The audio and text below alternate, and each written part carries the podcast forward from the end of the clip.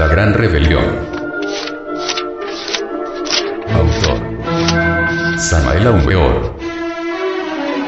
Este libro fue pasado a formato sonoro digital, para facilitar su difusión. Y con el propósito de que así como usted lo recibió, lo pueda hacer llegar a alguien más.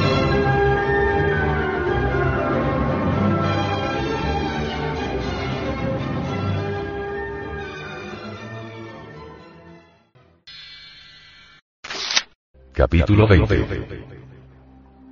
Inquietudes. No hay duda que entre el pensar y el sentir existe una gran diferencia, esto es incontrovertible. Existe una gran frialdad entre las gentes, es el frío de lo que no tiene importancia, de lo superficial. Creen las multitudes que importante es lo que no es importante, suponen que la última moda, o el coche último modelo, o la cuestión esta del salario fundamental es lo único serio.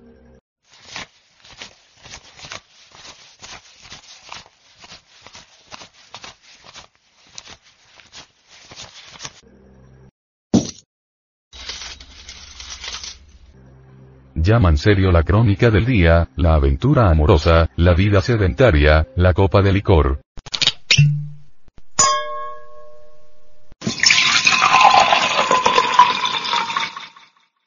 La carrera de caballos,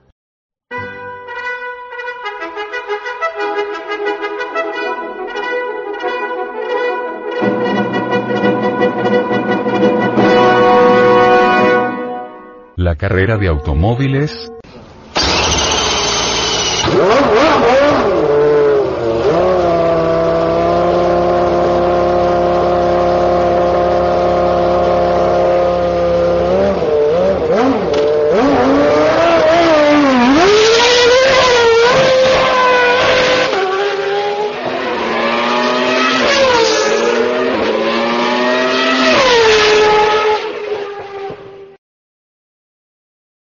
la corrida de toros, el chismorreo, la calumnia, etc. Obviamente, cuando el hombre del día o la mujer del salón de belleza escuchan algo sobre esoterismo, como quiera que esto no está en sus planes, ni en sus tertulias, ni en sus placeres sexuales, responden con un no sé qué de frialdad espantosa, o sencillamente retuercen la boca, levantan los hombros, y se retiran con indiferencia.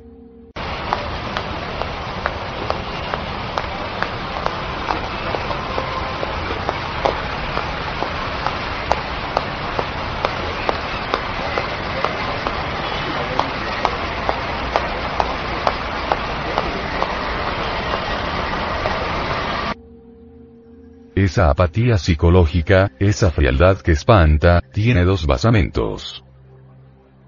Primero la ignorancia más tremenda, segundo la ausencia más absoluta de inquietudes espirituales.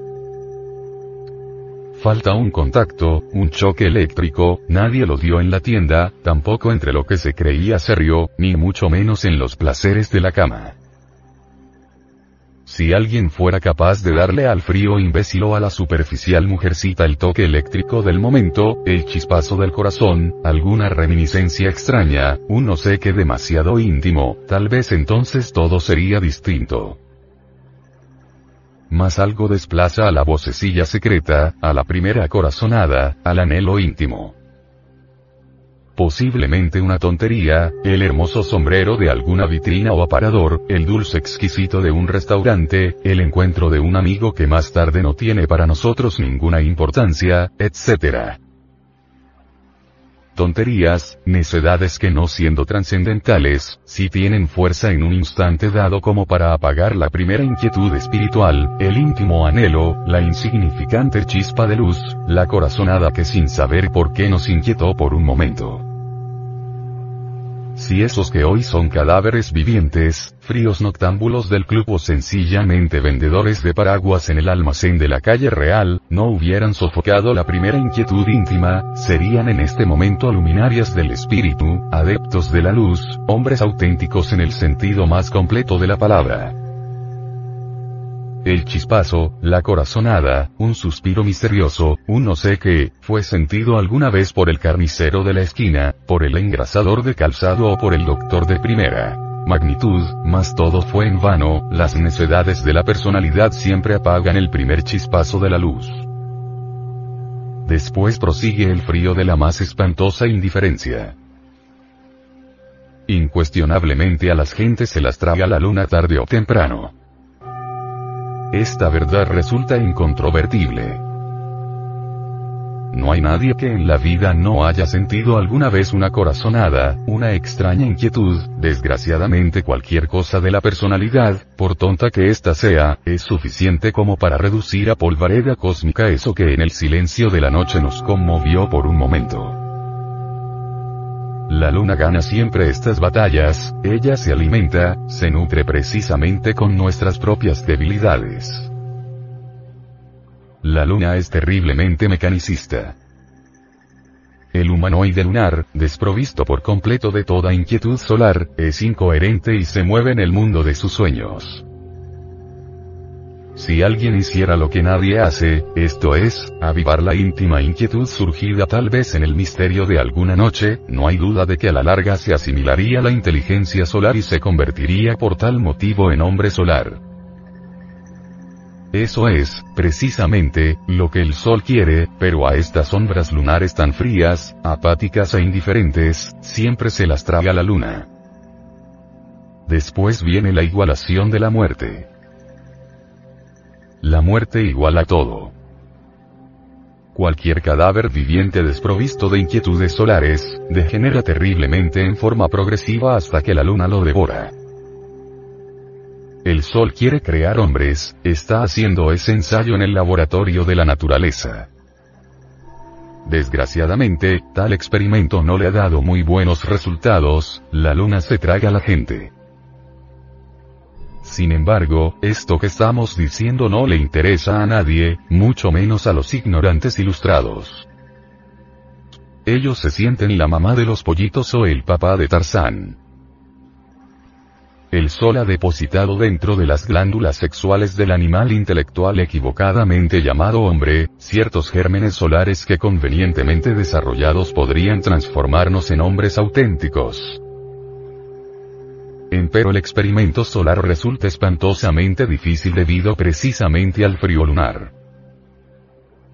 Las gentes no quieren cooperar con el Sol y por tal motivo a la larga los gérmenes solares involucionan, degeneran y se pierden lamentablemente. La clavícula maestra de la obra del Sol está en la disolución de los elementos indeseables que llevamos dentro. Cuando una raza humana pierde todo interés por las ideas solares, el Sol la destruye porque no le sirve ya para su experimento. Como quiera que esta raza actual se ha vuelto insoportablemente lunar, terriblemente superficial y mecanicista, ya no sirve para el experimento solar, motivo más que suficiente por el cual será destruida.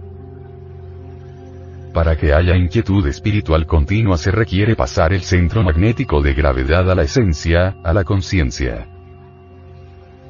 Desafortunadamente las gentes tienen el centro magnético de gravedad en la personalidad, en el café, en la cantina, en los negocios del banco, en la casa de citas o en la plaza de mercado, etc. Obviamente, todas estas son las cosas de la personalidad y el centro magnético de la misma atrae a todas estas cosas. Esto es incontrovertible y cualquier persona que tenga sentido común puede verificarlo por sí misma y en forma directa. Desgraciadamente, al leer todo esto, los bribones del intelecto, acostumbrados a discutir demasiado o a callar con un orgullo insoportable, prefieren tirar el libro con desdén y leer el periódico. Unos cuantos sorbos de buen café y la crónica del día resultan magnífico alimento para los mamíferos racionales. Sin embargo, ellos se sienten muy serios. Indubitablemente sus propias avioneses los tienen alucinados, y estas cosas de tipo solar escritas en este libro insolente les molestan demasiado. No hay duda de que los ojos bohemios de los homúnculos de la razón no se atreverían a continuar con el estudio de esta obra.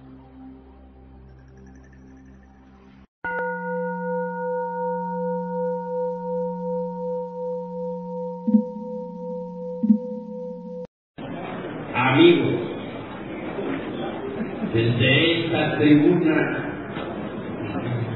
desde esta tribuna me dirijo a todos con el propósito de hacer llegar mis pensamientos y palabras de amor.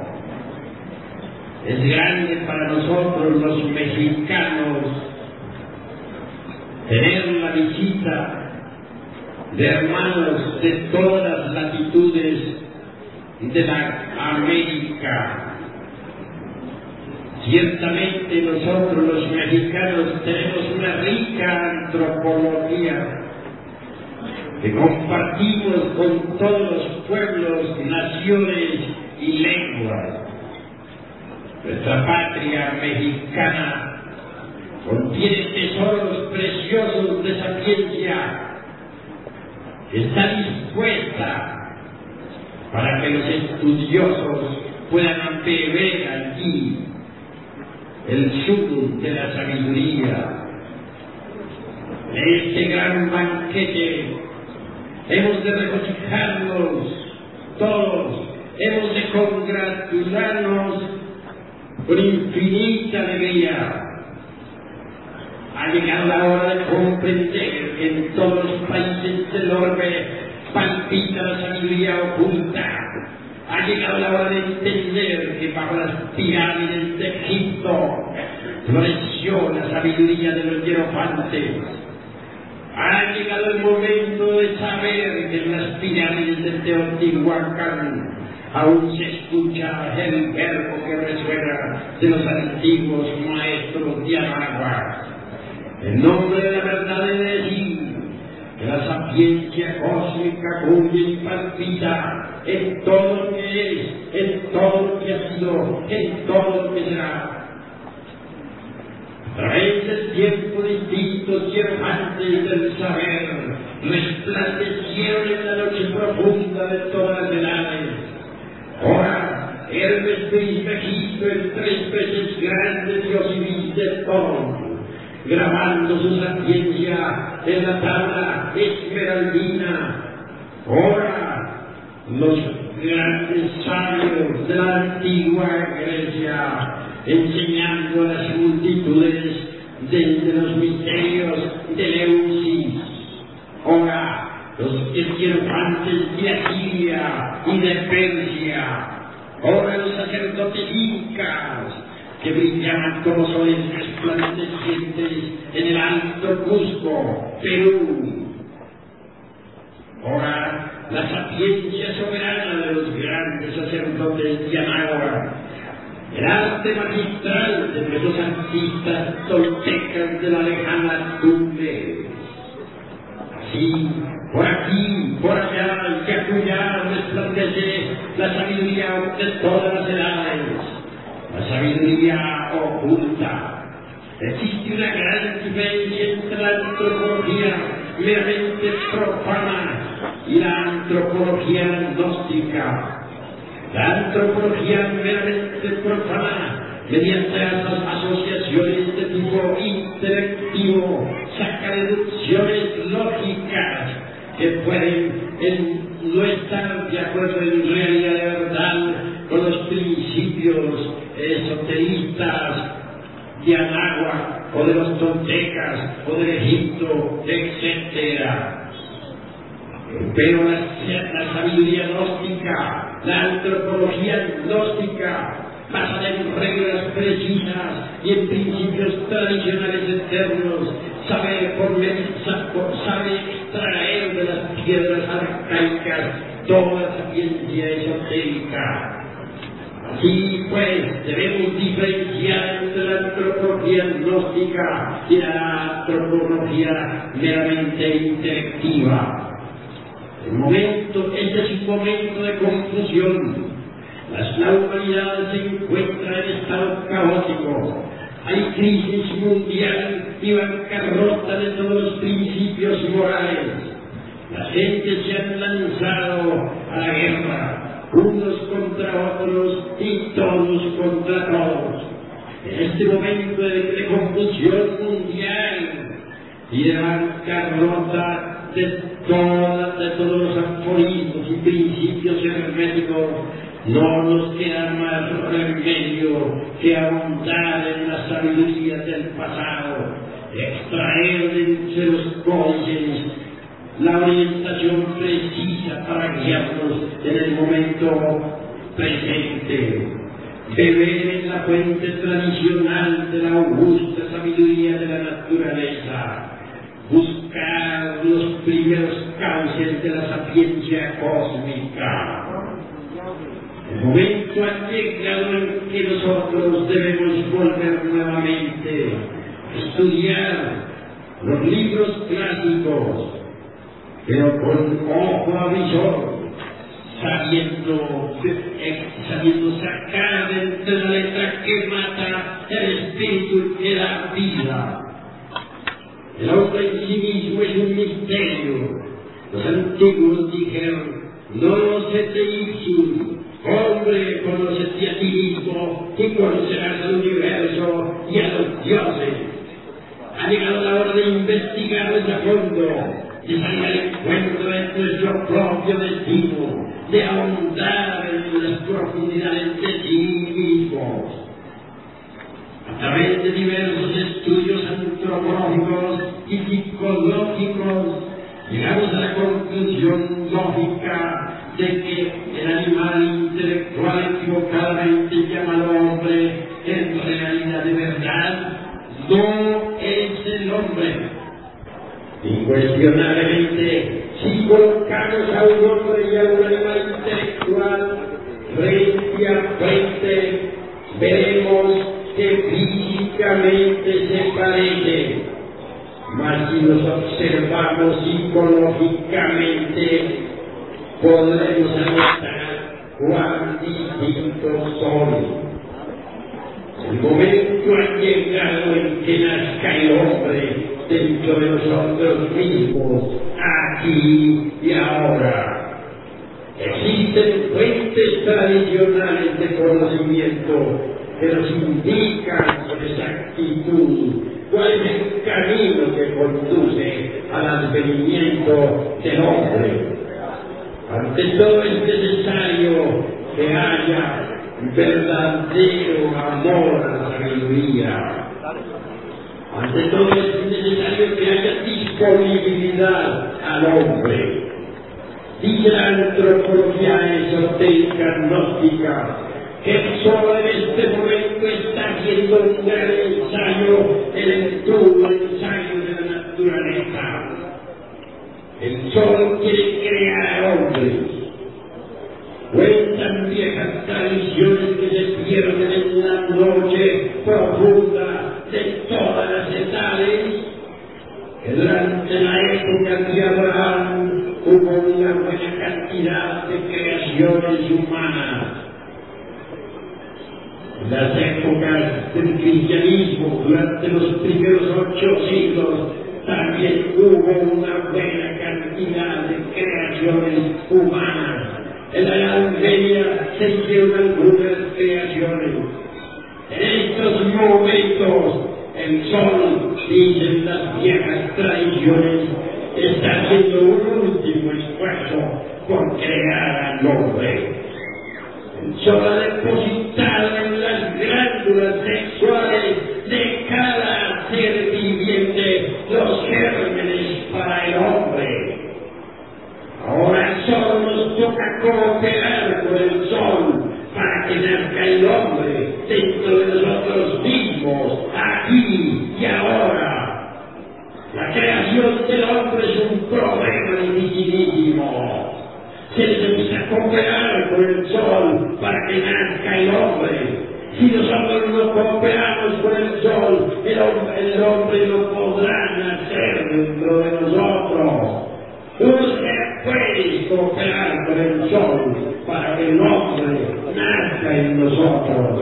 La semilla para el hombre está dentro de nosotros. Cooperemos con el sol y esa semilla germinará. No todos los millones de seres humanos que pueblan la paz de la tierra son hombres, pero los gérmenes para el hombre están ubicados dentro de las glándulas endógenas sexuales de los animales intelectuales equivocadamente llamados hombres. Así como la mariposa se forma dentro de su oruga, así también dentro del animal intelectual puede germinar el hombre. Pues por medio de la evolución, como el hombre puede nacer en nosotros, es a través de la revolución de la conciencia, quienes preconizan el dogma de la evolución como fundamento de la autorrealización íntima del ser, están perfectamente equivocados. Solo a través de la revolución de la conciencia puede nacer el hombre dentro de cada uno de nosotros. Federico Nietzsche habla del superhombre. Olvidó Federico Nietzsche que antes que el superhombre resplandezca sobre la paz de la tierra, debe nacer el hombre. Los antiguos náhuatl dijeron, los dioses manera y después de haberlos creado, los fusionaron con la divinidad Luego añade un códice. No todos los hombres logran fusionarse con la divinidad. Obviamente, primero debe nacer el hombre mediante la creación de los cuerpos existenciales superiores del ser. Después, posteriormente, integrarse con la divinidad. Cuando el hombre se integra con la divinidad, nace el superhombre. El superhombre resplandece en la noche de los siglos, brilla sobre las cumbres majestuosas del Calvario, asombra a las gentes del Monte Negro, se estremecen las pirámides cuando escuchan su verbo, resuena maravillosamente en las de Pitágoras, vibra extraordinariamente sobre las pirámides de Egipto y de Yucatán. Un sol hace resplandecer el alto Cusco del Perú. Superhombre brilla por un instante y luego desaparece entre las multitudes. El superhombre está más allá del bien y del mal. Conoce lo bueno de lo malo y lo malo de lo bueno. Al superhombre le crucifican tres traidores, Judas, Pilatos y Caifás. Al superhombre le odian tres clases de gente, los escribas, los sacerdotes y los ancianos del templo. Los escribas, es decir, los intelectuales le abominan porque no encaja dentro de sus dogmas, dentro de sus teorías. Los sacerdotes lo escogian porque no caen dentro de sus sectas. Y por último, los ancianos lo abominan porque se sale de sus viejas costumbres reaccionarias y conservadoras. El superhombre terriblemente divino empuña la espada de la justicia y lucha contra las potencias del bien y del mal. El superhombre es un Pitágoras.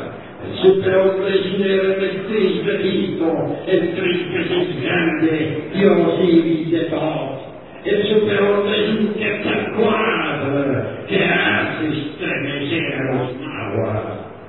El superhombre es un Jesús El superhombre es un cuerpo capaz en la tierra de los incas origina la gran tempestad de todos los ideales y también la fuerza que lleva su mensaje por los países del sur. El superhombre obviamente tiene poder sobre los elementos, sobre el fuego que flamea, sobre la, los aires que rugen como y también sobre la- las aguas y la perfumada tierra. Superhombre por encima de todos los dogmas y de todos los exclusivismos, desenvaina la espada y combate contra sí mismo, contra todo y contra todo. Ha llegado la hora de nosotros advenimiento del superhombre.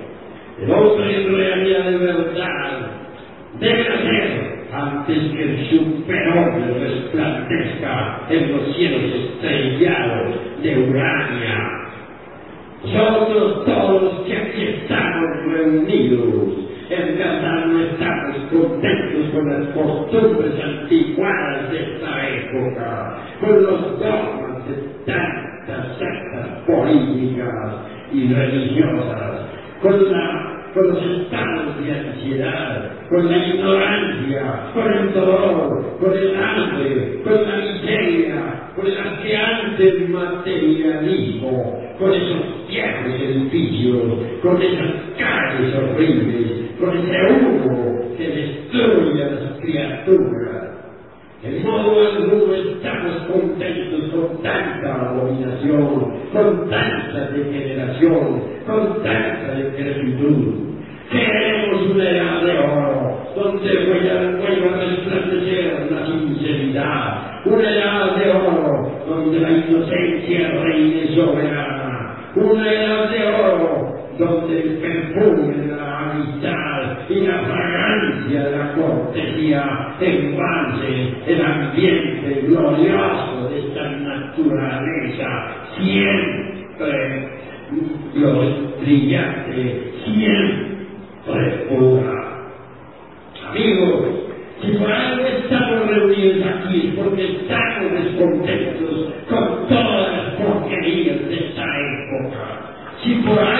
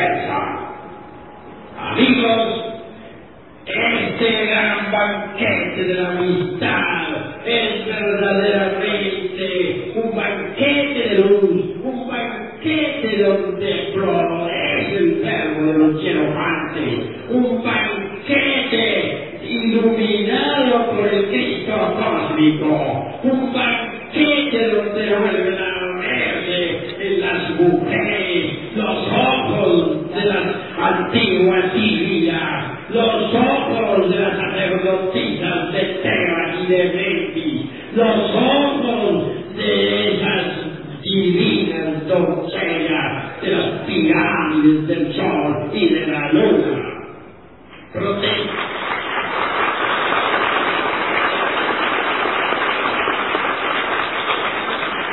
protestamos contra esta negredad perversa y nos preparamos trabajando nosotros mismos sobre sí mismos para poder formar parte de un nuevo éxodo. Día llegará en que todos ustedes tendrán que salir de entre el fuego y las llamas, de entre el fuego y el humo, entre el terremoto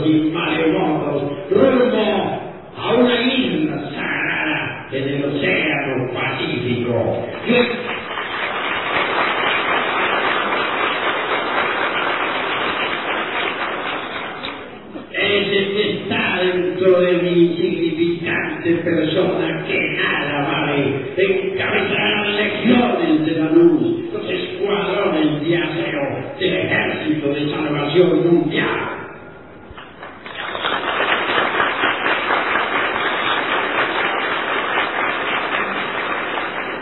El movimiento gnóstico internacional avanza victorioso sobre la faz de la tierra y, y con sus pasos hace estremecer este mundo podrido. Ya nada ni nadie podrá detenernos ante esta marcha luminosa y triunfal.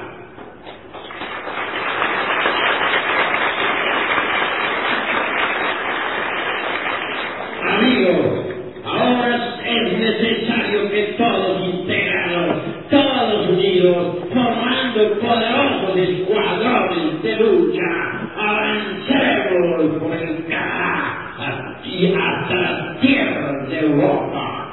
Vamos a desconcertar a los tiranos y a desenmascarar a los traidores que tienen este mundo en tinieblas ante el veredicto solemne de la conciencia pública.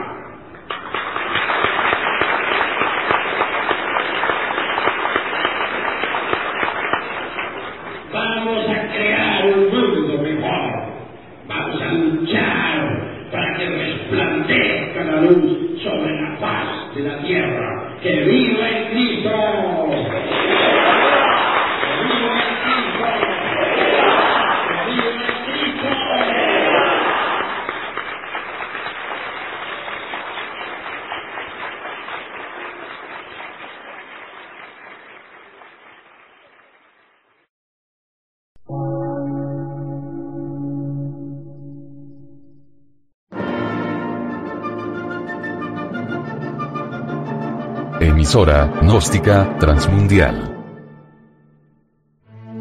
Por una nueva civilización y una nueva cultura, sobre la faz de la Tierra.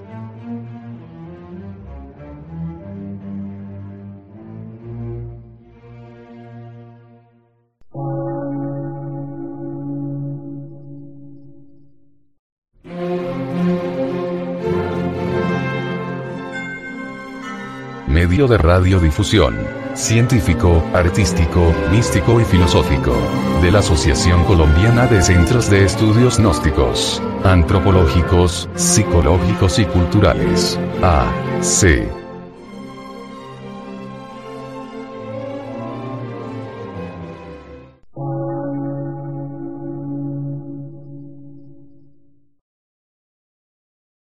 Lectura en movimiento. Difusión sin fronteras.